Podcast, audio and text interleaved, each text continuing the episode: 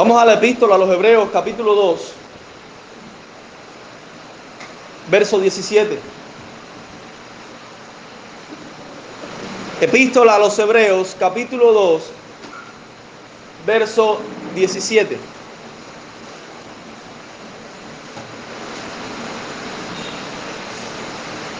Y dice la palabra del Señor. Por, por lo cual debía ser en todo semejante a sus hermanos, para venir a ser misericordioso y fiel, sumo sacerdote, en lo que a Dios se refiere, para espiar los pecados del pueblo. El escritor de Hebreos llega a nuestro texto hablándonos de la gracia de Dios concedida a los hombres. De la gracia de Dios concedida a los hombres en haberse, en haberse encarnado su Hijo Jesucristo, su Hijo eterno. Él dice que su Hijo unigénito tomó nuestra naturaleza para compadecerse de nosotros. Y luego dice que no socorrió a los ángeles, sino a la descendencia de Abraham. Evidentemente, el escritor está hablando de la redención lograda por Cristo y más específicamente hace referencia al oficio sacerdotal de Cristo Jesús.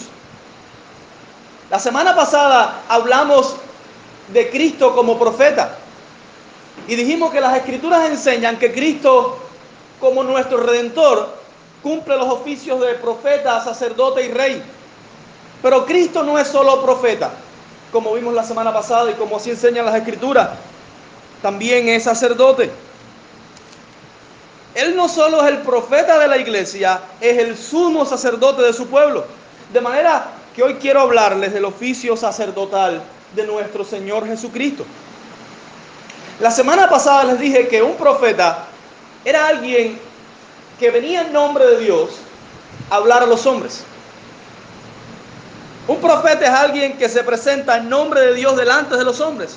Un sacerdote es alguien que se presenta en nombre de los hombres delante de Dios.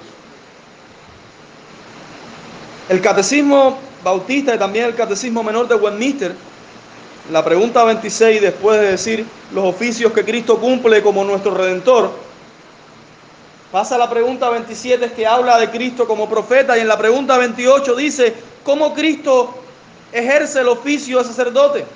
Y responde, Cristo ejerce el oficio de sacerdote al haberse ofrecido a sí mismo como sacrificio una sola vez para satisfacer la justicia divina y reconciliarnos con Dios y al hacer intercesión continua por nosotros.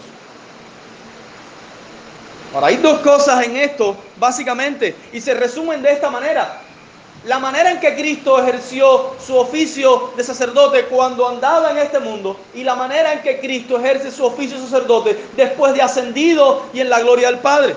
Hoy encarguémonos del ejercicio del oficio sacerdotal de Cristo mientras anduvo en este mundo durante su humillación. Y la semana próxima entonces trataremos eh, el ejercicio del oficio sacerdotal de Cristo en su exaltación después de estar exaltado. Volvamos a nuestro texto y quiero que lo leamos otra vez, pues de aquí nosotros hablaremos algunas cosas concernientes al oficio de Cristo como sumo sacerdote.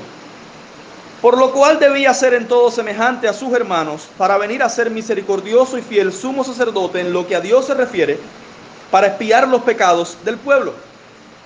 Lo primero de lo que debemos hablar acerca del oficio de sacerdote de Cristo es de la capacidad. Para decirlo de otra manera, ¿por qué puede el Hijo Eterno de Dios ser el sumo sacerdote? ¿Por qué está capacitado para ser el sumo sacerdote? Nuestro texto dice que él debía ser en todo semejante a sus hermanos. Así que él está capacitado, en términos sencillos, para cumplir el oficio de sacerdote por haber tomado nuestra naturaleza, por haber tomado nuestra humanidad, Hermanos, el Hijo Eterno de Dios no siempre tuvo nuestra naturaleza. No siempre tuvo la carne con que le dimos andar.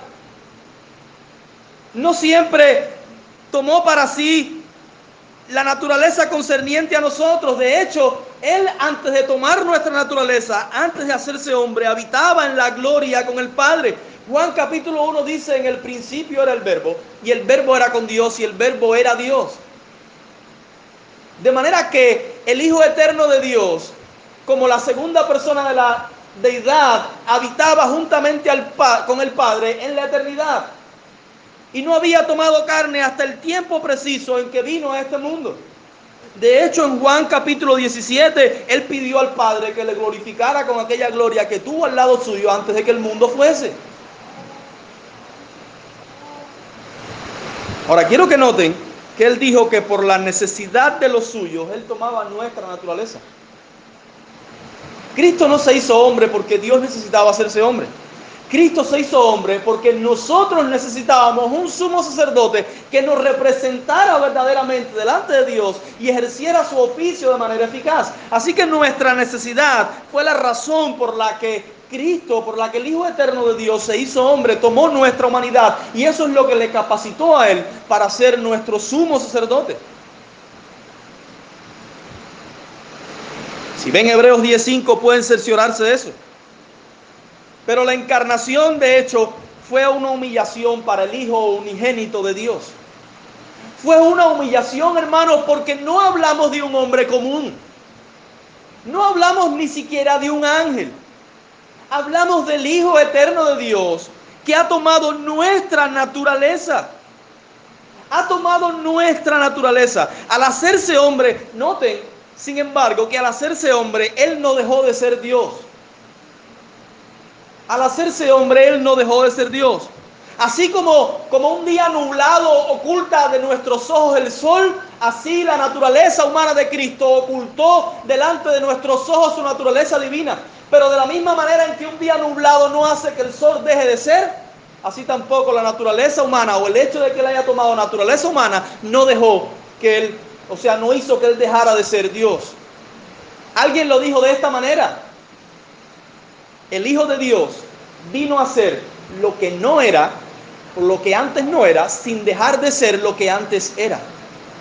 Es decir, vino a ser hombre, vino a ser un ser humano que antes no lo era, sin embargo, sin dejar de ser lo que antes era. Dios, así que dos naturalezas se juntaron en una sola persona, en nuestro Señor Jesucristo, y eso le capacitó a Él para ser nuestro fiel y sumo sacerdote.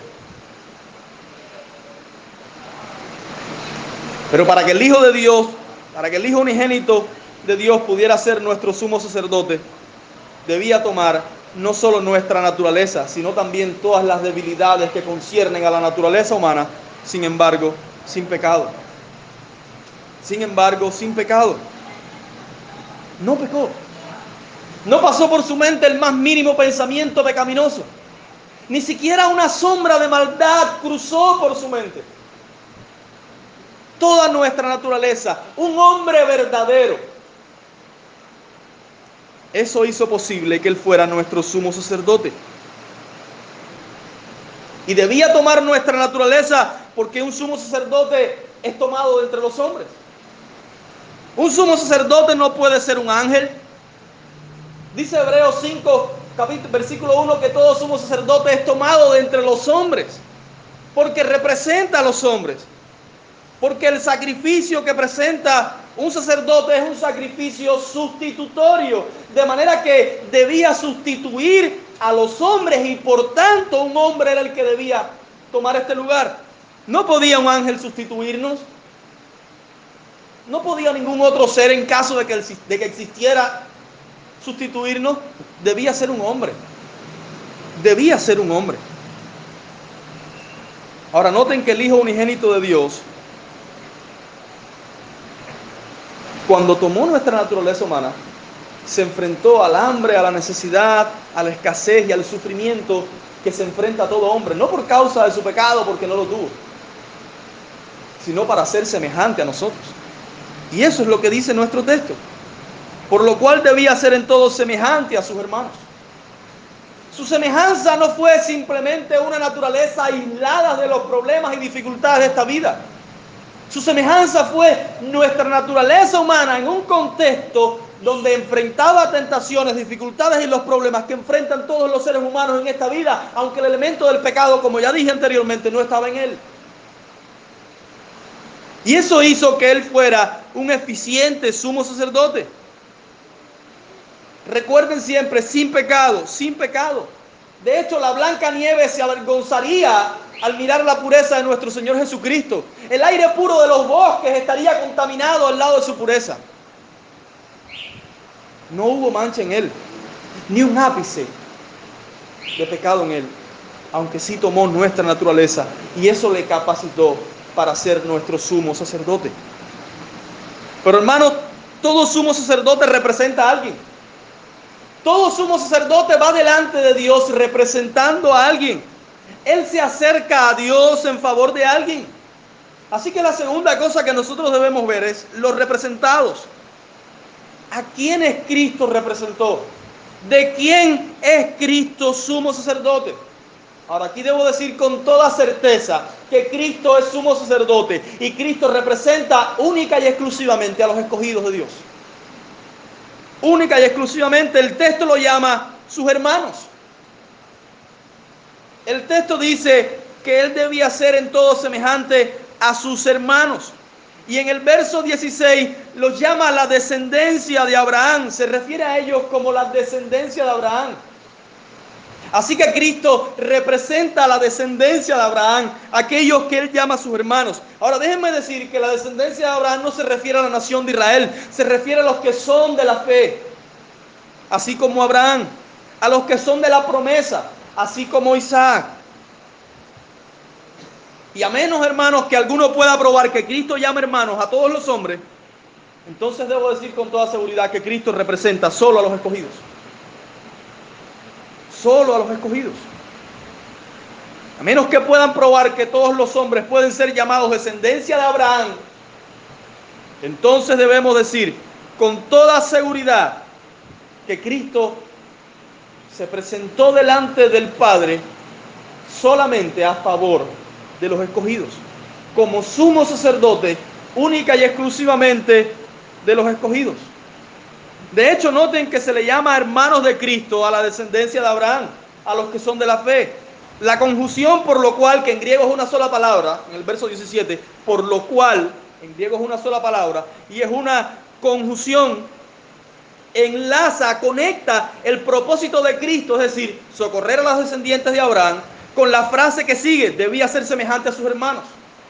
En otras palabras, si pudiéramos decirlo, es que los descendientes de Abraham son los mismos a los que él llama hermanos. Por así decirlo, para que él pudiera cumplir su propósito de socorrer a la descendencia de Abraham, tuvo que hacerse semejante a ellos. Así que Cristo, como sumo sacerdote, no es el sacerdote de cada uno de los hombres que caminan o han caminado o caminarán sobre la faz de esta tierra, sino única y exclusivamente fue sumo sacerdote y es sumo sacerdote a favor de aquellos que le fueron entregados por el Padre. De hecho, noten que el sacerdote del Antiguo Testamento entraba al lugar santísimo a ofrecer el sacrificio no por las naciones paganas que le rodeaban, no por los filisteos ni por los moabitas, no por los marianitas ni por los cananeos solamente por la nación de Israel, solamente por el pueblo al que él representaba. ¿Cómo es que se le ocurre a alguno decir que Cristo Jesús se presentó delante del Padre para ofrecer sacrificios por todos los hombres? Eso significaría que todos los hombres participarían de la redención lograda por Cristo. Porque cuando el sumo sacerdote del Antiguo Testamento entraba al lugar santísimo para ofrecer sacrificio por el pueblo, ciertamente todo el pueblo que era representado obtenía un año más de misericordia y perdón. De manera que todos aquellos a los que Cristo representan obtienen los beneficios de su mediación. Y si alguien no obtiene los, los beneficios de su mediación es porque no ha sido representado por Cristo. Esa es la clara enseñanza de las Escrituras. Cristo es el sumo sacerdote solamente de aquellos que le fueron dados por el Padre. Ahora, la tercera cosa es las cualidades. Por decirlo de manera, a manera de pregunta, ¿cuáles son las cualidades de Cristo como sumo sacerdote? ¿Cuáles son las cualidades de Cristo como sumo sacerdote? El texto dice que Cristo es un fiel, un misericordioso y fiel sumo sacerdote. Y vino a ser semejante a nosotros para ser un misericordioso y fiel sumo sacerdote. Noten primero el asunto de un sumo sacerdote misericordioso.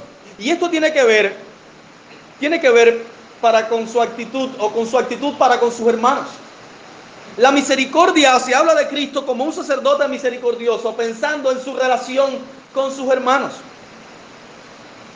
Él experimentó sin pecado, como dije anteriormente, las dificultades de la niñez y la adolescencia. Los niños que están aquí y los adolescentes que están aquí. Cristo se enfrentó a las mismas dificultades que nosotros nos enfrentamos. Sin pecado, pero se enfrentó a las mismas tentaciones que ustedes, los niños y los adolescentes, se enfrentan. A las mismas dificultades y perseveró sin pecado. Atravesó cada una de esas dificultades sin pecado. Él experimentó el cansancio, el hambre, la sed. Vivió en carne propia lo que es ser despreciado y rechazado por los suyos. Tuvo sueño. Él supo en carne propia lo que significa ser difamado y acusado falsamente. De hecho, vivió con mucho menos de lo que cualquiera de nosotros tenemos. Él dijo en aquella ocasión, las zorras tienen guarida y las aves tienen nido, pero el Hijo del Hombre no tiene dónde recostar su cabeza. Él sintió en su propio cuerpo el sufrimiento físico y la muerte. Y en su alma sufrió los dolores del infierno durante su pasión. Y eso no es que haya descendido literalmente al infierno, pero sí los dolores y las aflicciones con las que debíamos ser afligidos nosotros en el mismo infierno, las sufrió en su alma mientras sufría.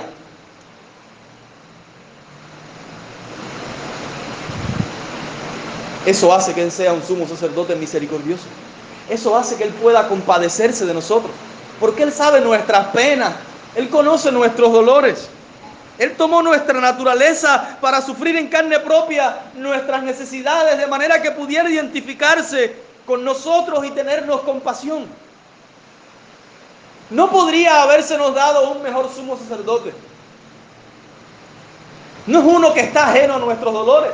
No es alguien que simplemente, que simplemente diga, puedo comprender tu dolor. No es alguien que simplemente dice, te comprendo, lo siento, es alguien que vino y sufrió nuestro dolor, sufrió nuestras luchas, sufrió nuestra necesidad, sufrió nuestras batallas, vivió nuestra escasez y sabe lo que es ser un hombre porque Él es un verdadero hombre y entonces se compadece de sus hijos necesitados, de aquellos a quienes Él llama hermanos.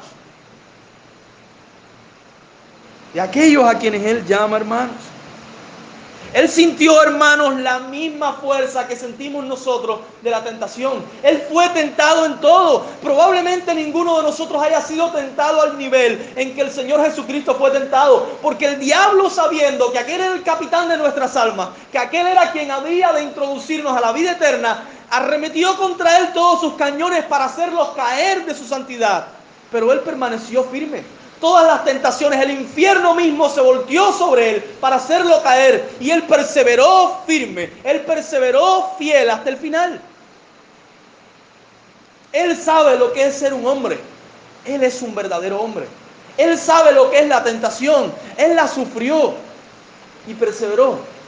Él sabe la fuerza de la tentación sobre el alma humana, de manera que puede compadecerse de nosotros. Y eso hace que sea un misericordioso sumo sacerdote. Uno que verdaderamente siente nuestro dolor. Uno que verdaderamente sufre nuestro dolor. Pero también se dice de él que fue un sumo o es un, es un sumo sacerdote fiel. Y si ser un sumo sacerdote misericordioso tiene que ver con su relación para con los hombres, ser un sumo sacerdote fiel tiene que ver con su actitud hacia Dios. Noten que el texto dice, y fiel sumo sacerdote en lo que a Dios se refiere. Y lo que significa es que Jesús es fiel en el cumplimiento de sus deberes sumos sacerdotales. Y es digno de la confianza de Dios. No puede fallar en su servicio a Dios a favor de nosotros. Su servicio sumo sacerdotal es completamente fiel e íntegro. Es según la ley de Dios. Él ofreció lo que la ley de Dios demandaba. De manera que nosotros podemos tener seguridad de salvación, porque si el servicio sumo sacerdotal de Cristo fue fiel, significa que nuestra salvación es segura. Significa que nuestra salvación es segura. Su servicio de adoración no fue como el servicio de Nadab y Abiú que ofrecieron fuego extraño. Él ofreció un cordero limpio y sin mancha. De hecho, él mismo fue el cordero ofrecido. Así que su sacrificio fue aceptado. Su sacrificio fue recibido por Dios porque ofreció o se ofreció así como la ley de Dios lo requería. De manera, hermanos, que hay y podemos tener una suma confianza en el sacerdocio de Jesucristo.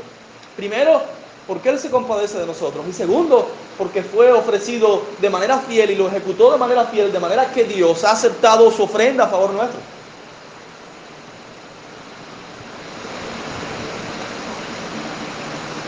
Hablemos ahora de la necesidad.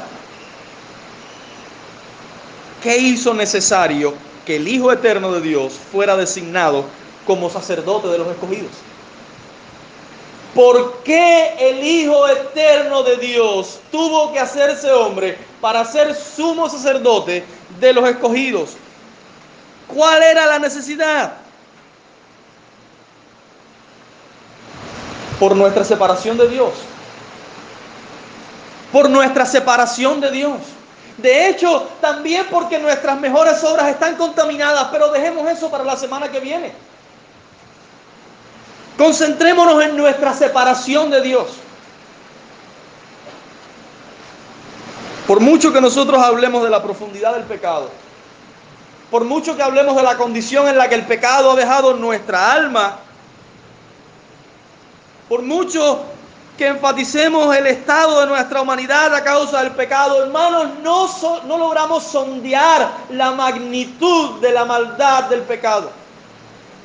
De manera que no hubo otra forma en que redimir a la humanidad sin que la justicia de Dios se viera comprometida, sin que Dios dejara de ser justo. Porque si simplemente Dios pasara por alto tus pecados y te recibiera después de haber sido rebelde y después de haber afrentado su ley y por tanto su santidad, la justicia de Dios hubiera sufrido decadencia. Y eso, miren hermanos, perezcan todos los hombres de la tierra antes que la justicia de Dios sufra decadencia.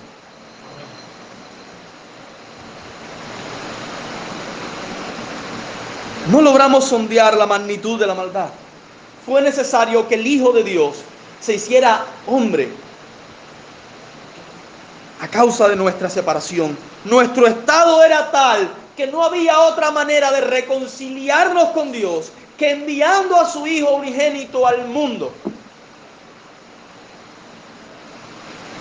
Sin embargo, si nosotros pudiéramos resumir la situación en la que nos dejó el pecado, podríamos decirlo de esta manera, enemistad con Dios.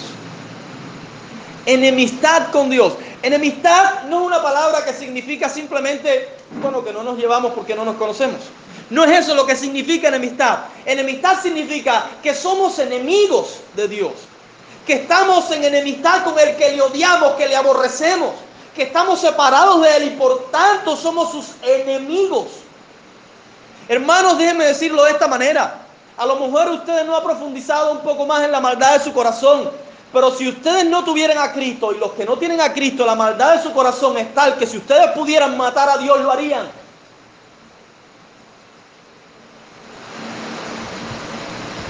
La única razón por la que no podemos es porque Él es Dios.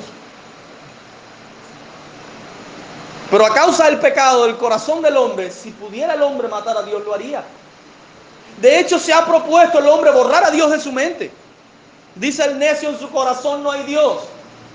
Y no porque él esté sumamente convencido de que no haya Dios, sino porque le atormenta la idea de que existe un Dios justo que ha de juzgarlo y trata de borrar de su mente todo el recuerdo de la deidad. Pero no puede. Porque lleva impresa la imagen de Dios, aunque esté deteriorada a causa del pecado, lleva impresa la imagen de Dios que le dice constantemente, Dios ha de juzgarte por su santa ley el día que te presentes delante de Él. Esa es la condición en la que el, pecado nos ha llevado. Y la única manera de redimirnos de la maldad, de reconciliarnos con Dios, fue que el Hijo de Dios se hiciera hombre. Esa es la necesidad. Necesitamos un Salvador, necesitamos un mediador, necesitamos un sumo sacerdote.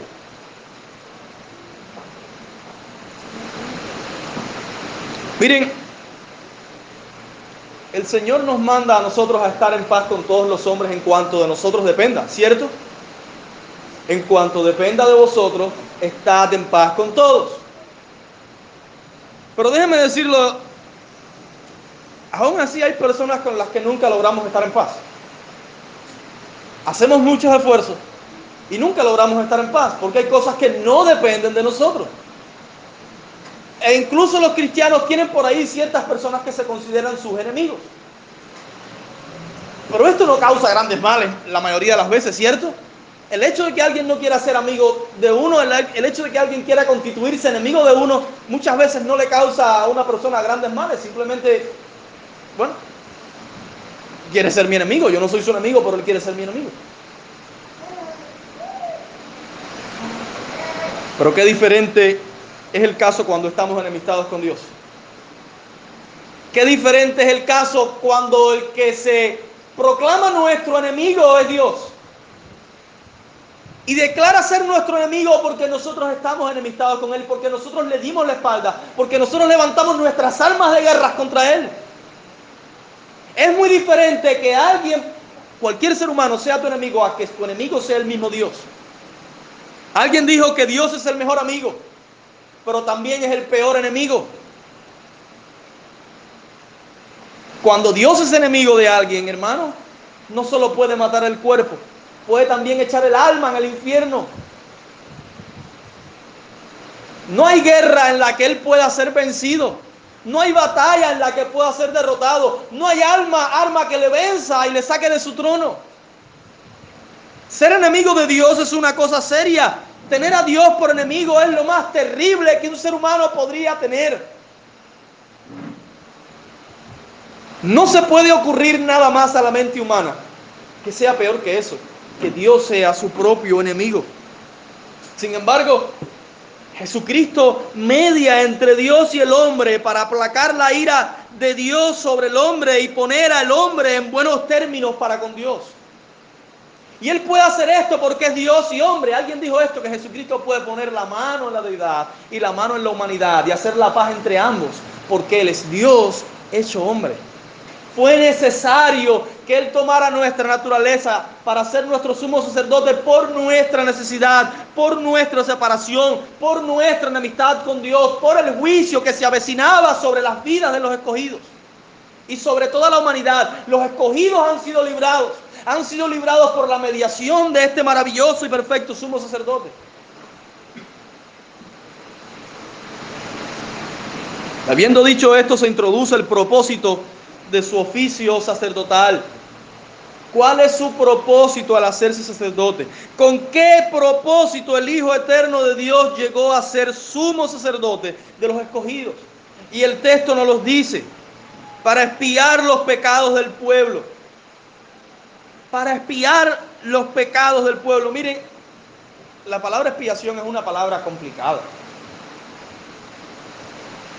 Significa alejar o cubrir los pecados. Y a veces traducida la misma palabra griega como propiciación y propiciación tiene más que ver con aplacar la ira de Dios. Aunque estas dos palabras están sumamente relacionadas. Pero para los efectos de nuestro sermón, concentrémonos en en el término, en los términos generales de lo que se dice en este texto. Y la idea general en nuestro texto significa que Cristo Jesús, por medio de su oficio sacerdotal, pagó el precio justo de nuestra deuda, nuestra deuda para con Dios, y de esa manera cubrió nuestro pecado con su obediencia y nos reconcilió con Dios. Eso es lo que significa para espiar los pecados del pueblo. Él pagó el precio justo de nuestra deuda para reconciliarnos con Dios, cubrió nuestros pecados y nos reconcilió con Dios, alejó de nosotros nuestros pecados y nos reconcilió con Él.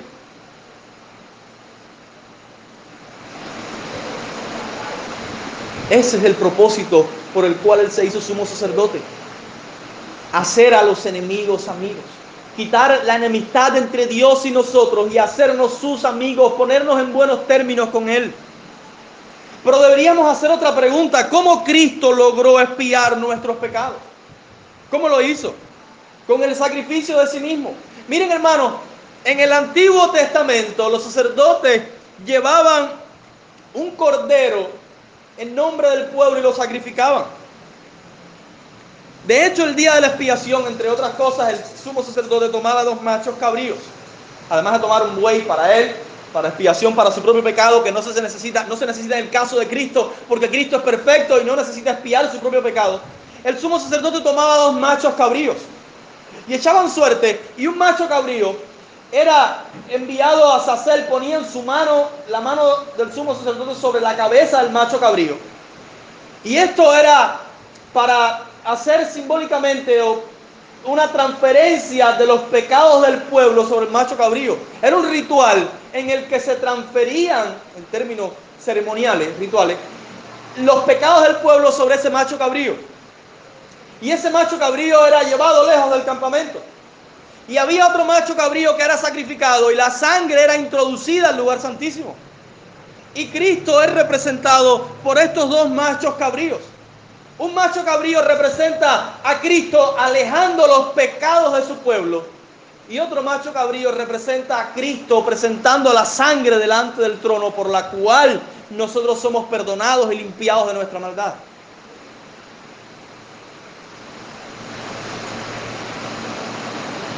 El ministerio sacerdotal de Cristo es diferente al del Antiguo Testamento en esto.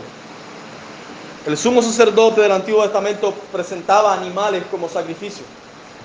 El sumo sacerdote del Nuevo Pacto se presenta a sí mismo, se presentó a sí mismo como sacrificio. De manera que Él es el sacerdote que ofrece la ofrenda de su propia vida. Él es el sacerdote y es también la ofrenda. El sacerdote y el sacrificio. Y esto hace que sea peculiar, esto hace que sea extraordinario el oficio sacerdotal de Cristo. Pero cada año el sumo sacerdote presentaba estos dos animales. Y debemos también hacernos la pregunta, ¿tuvo Cristo que sacrificarse más de una vez? Y la respuesta corta es no. No, se sacrificó una sola vez y para siempre.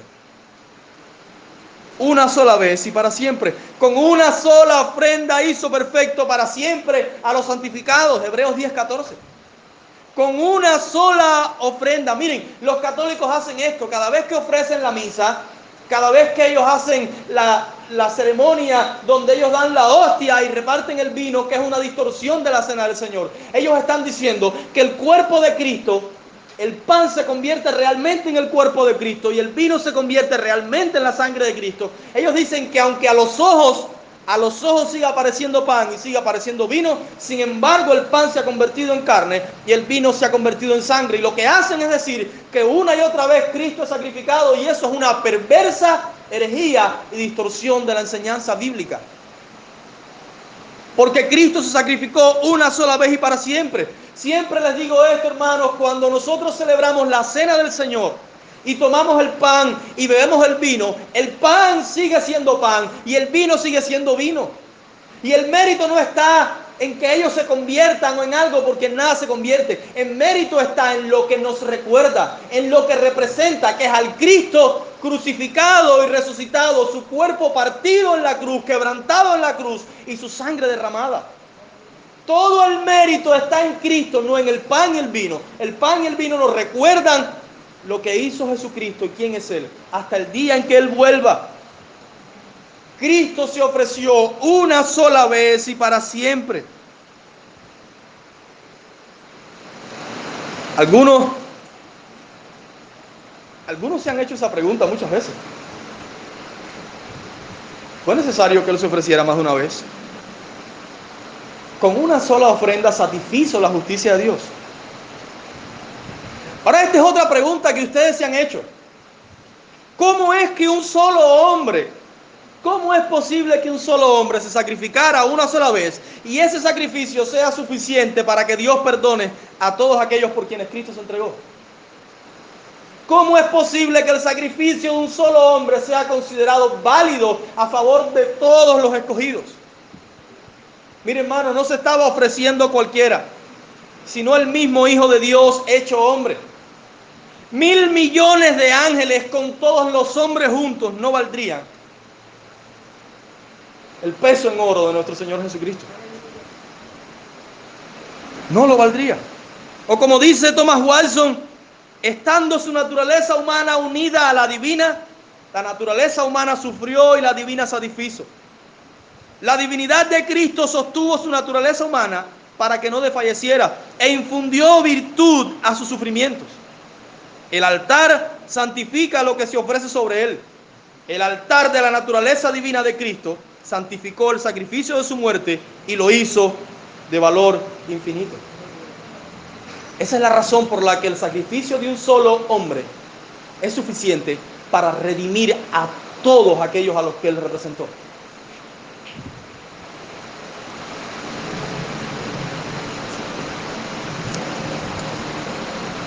¿Quiénes de los que me escuchan hoy no han sido salvos?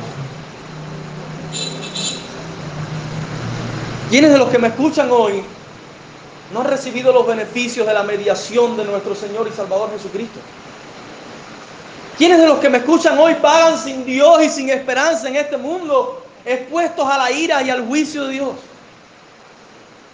Yo pregunto, ¿es que acaso no hay un sacerdote que medie entre Dios y los hombres? No hay alguien que se haya puesto en medio para apaciguar la ira de Dios sobre la humanidad, para poner a la humanidad en buenos términos. Se lo digo con toda certeza. No estoy aquí en nombre de Dios para decirte que te reconcilies con Él. Por medio de nuestro Señor Jesucristo. No estoy aquí hablándote en nombre de Dios para decirte que te arrepientas del pecado y te reconcilies con Dios por medio de nuestro Señor Jesucristo. Para decirte que no hay otro Salvador, que no hay otro mediador entre Dios y los hombres, sino Jesucristo hombre. Si no has sido salvo, necesitas, necesitas que Jesucristo sea tu sumo sacerdote. Necesitas mirar a Dios a través de nuestro Señor Jesucristo y que Dios te mire a ti a través de Él. Necesitas que su justicia te cubra porque de otra manera estarías expuesto al castigo eterno.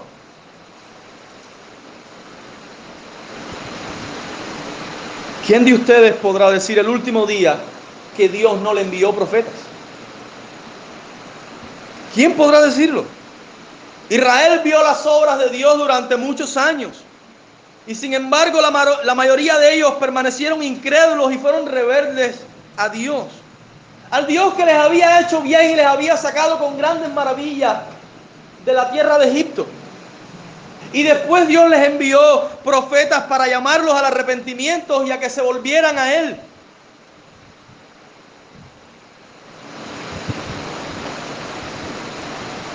Pero si ustedes no se vuelven a Dios, serán tan, culpables como Israel. Porque Dios les ha enviado, les ha enviado sus pastores, les ha enviado sus mensajeros una y otra vez para llamarlos al arrepentimiento y a que se vuelvan de su maldad a Él.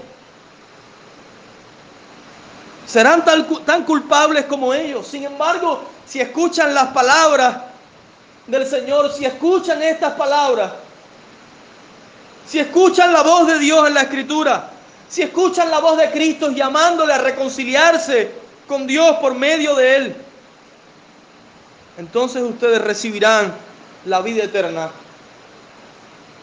como regalo.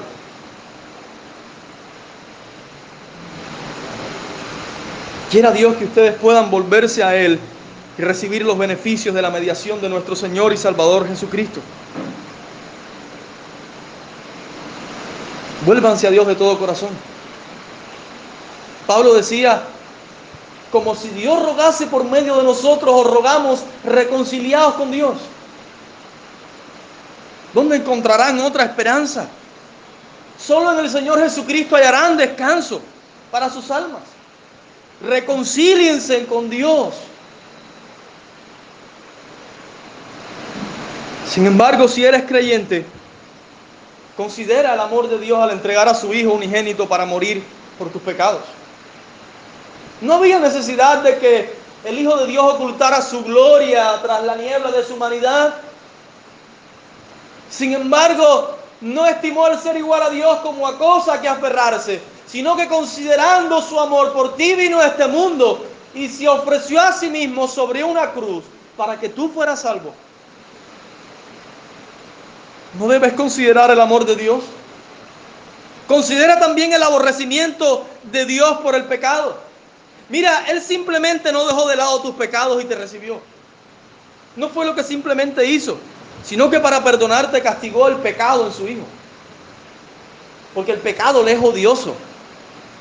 Porque el, el pecado le es aborrecible. Considera también el amor de Cristo que estuvo dispuesto a ocultar su gloria en su encarnación y sufrir tal muerte. Considera la humillación a la que se sometió por redimirte.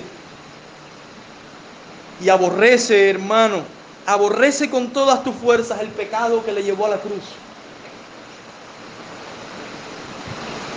Aborrece con todas tus fuerzas aquello que puso a Jesucristo en la cruz.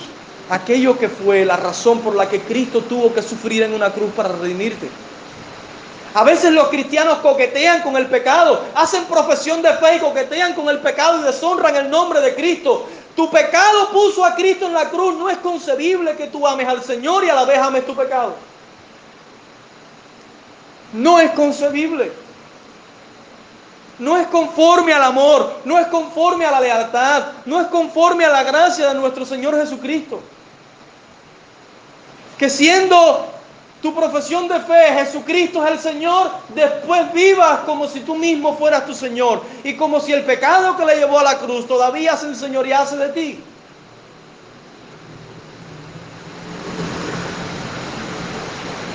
Tú que has confiado en Cristo para tu salvación, ¿has considerado cuánto Cristo te ama, que te llama su hermano? Te llama su hermano. ¿Podría llamarnos de una manera más cariñosa a nuestro Señor Jesucristo? ¿Podría llamarnos de una manera más amable y más familiar nuestro Señor Jesucristo, hermanos? Y no solo lo dice el escritor en nuestro verso, también lo dice Cristo de su propia boca en el mismo capítulo, versículo 12, cuando dice, anunciaré a mis hermanos tu nombre. Se complace en llamarnos hermanos y no se avergüenza. Considera además que Cristo es un sumo sacerdote misericordioso. Y considéralo para que cuando seas tentado y caigas, puedas acercarte a Él sabiendo que su compasión es mayor que tu pecado. Su compasión sobrepasa inmensamente tu pecado. Considera esto para que cuando tropieces y desfallezcas, puedas venir a Él por socorro. Puedas venir confiado a Él por socorro. Considera que también es un sumo sacerdote fiel. De manera que tenga seguridad de que cumplió perfectamente su obra como sacerdote y por tanto la expiación de tu pecado fue realmente hecha. Fue realmente hecha. Considera, cristiano, cuán segura es la salvación a causa de esto. Cuán segura es la salvación, siendo que Cristo te representa a ti delante del Padre. Mira, no es el mejor abogado del país quien te representa. No es el hombre que se graduó de su carrera de derecho con título de oro. De hecho, ninguno de estos hombres podría representarte satisfactoriamente delante de Dios. Es el mismo Hijo de Dios quien ha tomado tu caso y lo ha llevado delante del trono de Dios y ha dicho, tómame a mí en lugar de él. Tómame a mí en lugar de él. Esa es su defensa. No las artimañas de los abogados que encuentran el hueco de la ley para hacer que el culpable parezca inocente. Nuestro Señor Jesucristo, nuestro abogado, nuestro sumo sacerdote, dijo, caiga sobre mí todo el peso de la ley pero sea puesto en libertad mi hermano menor. Eso lo dijo acerca de cada uno de los que son sus hijos. Y cada vez que se presenta un cristiano delante de Dios, Cristo muestra al Padre sus manos, sus pies y su costado y dice, Padre, yo pagué su deuda. Yo pagué su deuda. Considera, cristiano, cuán segura es tu salvación, que el sacrificio que Cristo presentó por ti fue aceptado por Dios. Si ese sacrificio hubiera sido aborrecido, nosotros deberíamos temblar. Si Cristo hubiera sido rechazado y el sacrificio hubiera sido despreciado, habría que temblar. Pero el sacrificio de Cristo fue recibido, aceptado por el Padre. Tanto que cada vez que eres tentado y caes y luego vas cabizbajo y arrepentido a donde Dios, diciendo, Dios, soy digno de muerte. Dios en su trono responde, no me debes nada. Mi hijo pagó toda tu deuda. Bendito sea nuestro Salvador. Bendito sea el Salvador. Hermanos, yo tan pronto caigo en cuenta de que he pecado, no espero ni un solo minuto para confesar mi pecado a Dios. No espero ni un solo minuto para decirle, Padre, he pecado contra ti y no soy digno de ser llamado tu hijo. Para entonces ver los cielos abiertos y escuchar su amorosa voz decir, Hijo, todo está perdonado. Todo está perdonado. Jesucristo ha pagado todo. No hay nada, absolutamente nada que pueda hacer que dejes de ser mi hijo. Por eso corre con confianza a Cristo cuando tropieces y caigas. Corre con confianza a Dios y ruega por medio de nuestro Señor Jesucristo, porque la deuda de los que son sus hijos ha sido pagada. Ha sido pagada. ¿Cuánta, cuánta gratitud provoca esto? ¿Cuánto gozo en el corazón que Cristo haya muerto, no por los ángeles, ni siquiera por todos los hombres? Que el Hijo de Dios haya muerto, que haya descendido del cielo, tomado nuestra naturaleza y muerto en una cruz para salvarte a ti mi corazón estalla de alegría, gozo y satisfacción a causa de esto. Mi corazón estalla de gratitud. ¿Quién soy yo para merecer que Cristo muera por mí? Cristiano, ¿quién eres tú para merecer que Cristo muera por ti? Él sabía todos tus fracasos antes de crearte. Lo sabía. Conocía todos tus tropiezos antes de escogerte. Estaba al tanto sobre tus debilidades, incluso después de ser salvado. Pero aún así vino y sufrió tus dolores. Aún así tomó tu cruz y murió tu muerte para que tú vivieras su vida. Es un fiel y misericordioso sumo sacerdote. Israel pecó contra Dios en el desierto y Dios les envió serpientes que les mordían y muchos de ellos murieron a causa de aquel veneno. Entonces Moisés levantó por mandato de Dios una serpiente de bronce en un asta. Y todo el israelita que miraba a la serpiente aquella levantada a causa de haber sido mordido, quedaba sano y no moría. Todos nosotros hemos sido mordidos por la serpiente del pecado. Su veneno es tan poderoso que puede el hombre terminar eternamente en el infierno. Pero hay una cruz en la que ha sido levantado mi Señor Jesucristo, hecho maldición por nosotros, porque la Biblia dice que es maldito todo aquel que es colgado en un madero, para que todo aquel que le mire con fe sea salvo para que todo aquel que ponga sus ojos en Cristo sea salvo. No hay otro lugar a donde mirar. Los israelitas podían mirar a todo cuanto tenían alrededor. Podían mirar a todas partes. Pero a menos que miraran a la serpiente de bronce, a menos que pusieran sus ojos en aquella serpiente levantada, no serían sanos. todos los que me escuchan hoy. Cristo es el único mediador entre Dios y los hombres. Y a menos que pongas tus ojos fijos en Él, a menos que pongas tus ojos fijos en Cristo, no serás salvo. Mira a Cristo y solo a Cristo. Padre, te damos muchas gracias por tu bondad.